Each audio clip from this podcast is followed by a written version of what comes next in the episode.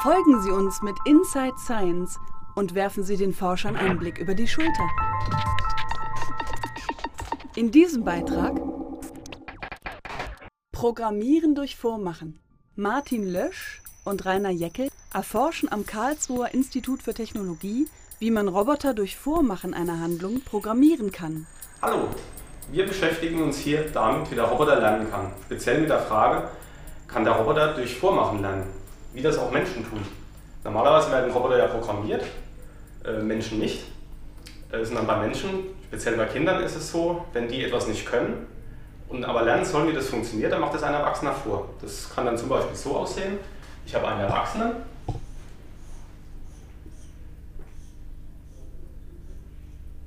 der vielleicht einem Kind zeigen möchte, wie kann ich ein Getränk einschenken in ein Glas. Ungefähr. Ähm, und während er das vormacht, damit das Kind auch das überhaupt was lernen kann, äh, muss es natürlich zuschauen. Das heißt, habe auch ein Kind, das dabei steht und sich das Ganze anguckt. Und wenn das Kind das ein, zwei Mal gesehen hat, dann kann es hoffentlich auch ein Getränk einschenken. Was wir jetzt gerne hätten, wäre, dass der Roboter das auch so lernen kann. Das heißt, statt einem Kind würden wir hier gerne einen Roboter hinstellen, der sich das Ganze anguckt. Ähm, der kann ungefähr so aussehen. Guckt sich das auch an und soll dann daraus lernen, wie schenke ich ein Getränk ein. Äh, es ist natürlich die Frage, was ist dabei das Problem? Was man auf jeden Fall heute nämlich auch schon machen kann, ist, ich kann beobachten und aufzeichnen, äh, wo der Mensch seine Hände hinbewegt und kann es auf dem Roboter einfach abspielen. Das heißt, wenn ich mir das etwas genauer angucke, habe ich hier einen Becher, habe hier irgendwo eine Flasche. So. Ich habe irgendwo natürlich Hände an den Gegenständen, also zum Beispiel hier und hier. Und wenn ich das jetzt halte, als Mensch, dann würde ich das kippen und gieße dabei ein Getränk in den Becher. Wenn ich das einfach auf dem Roboter abspiele und der ähnlich wie ein Mensch ist, dann kann er auch mit genau diesem Becher und genau dieser Flasche ebenfalls ein Getränk einschenken. Das ist aber eigentlich nicht genug, weil was das Kind dabei lernt, wenn es das beobachtet, ist nicht nur für diese Flasche und für diesen Becher, wie es etwas einschenken kann, sondern ein Kind könnte dann auch einen anderen Becher und eine andere Flasche nehmen. Es hat ja nicht jeder die gleichen Becher und die gleichen Flaschen daheim. Das heißt, es könnte auch passieren, ich habe hier einen etwas kleineren Becher, aber dafür, damit sich das wieder ausgleicht, eine etwas größere Flasche.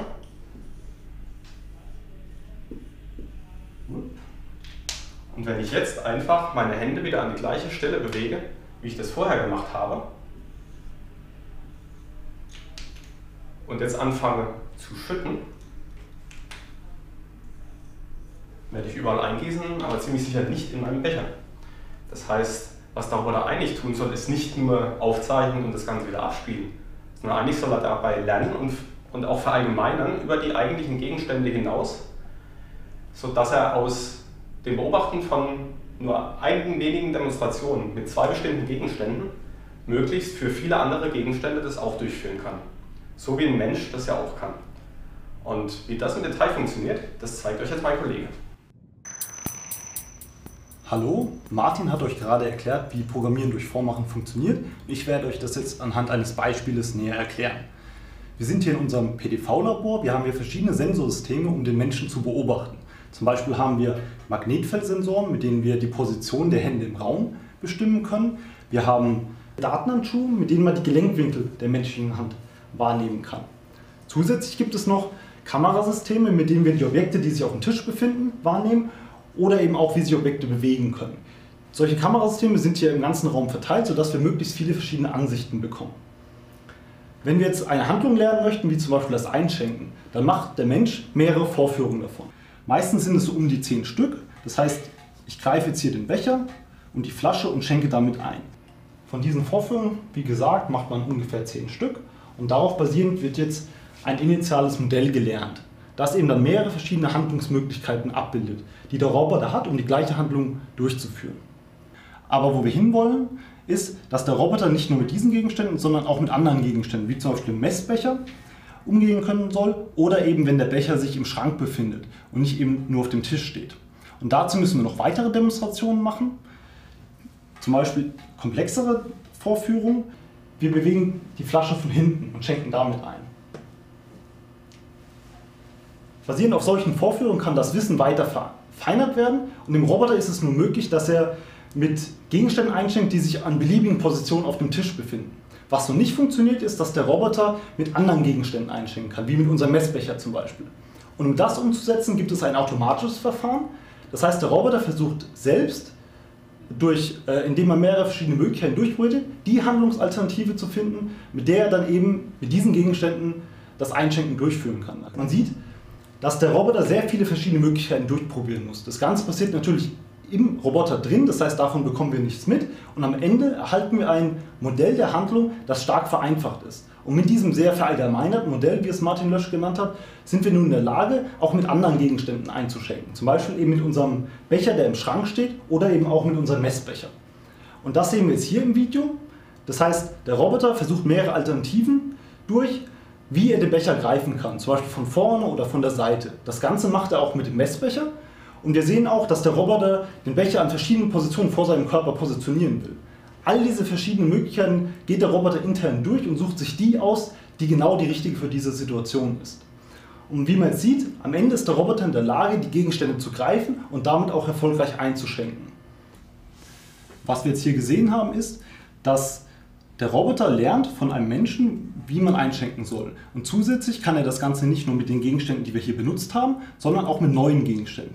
Und wenn diese Gegenstände nicht auf dem Tisch stehen, sondern sich vielleicht im Schrank befinden. Und diese Verallgemeinung ist genau der Kern vom Programmieren durch Vormachen. Wir können heute schon einfache und vielleicht auch etwas komplexere Handlungen lernen, indem wir sie hier im Trainingscenter beobachten.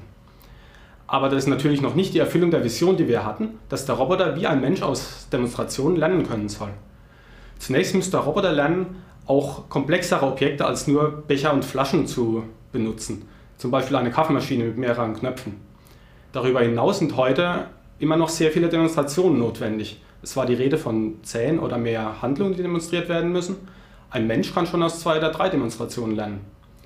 Und schließlich ist das Trainingscenter, wie wir es hier sehen mit den ganzen Sensoren, zwar ganz gut brauchbar für die Forschung und für das Verständnis des Problems.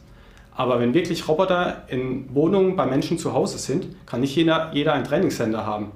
Das heißt, dann wird es auch notwendig sein, dass der Roboter wie der Mensch nur mit seinen Sensoren, also zwei Kameras, Handlungen beobachten und daraus lernen kann. Das sind die Forschungsziele für die nächsten Jahre. Die KIT-Serie Inside Science blickt den Wissenschaftlern des Sonderforschungsbereichs über die Schulter. Sehen Sie in weiteren Beiträgen, wie ein Roboter konstruiert wird, wie er lernt, wie er mit Menschen interagiert und welche gesellschaftlichen Aspekte diskutiert werden.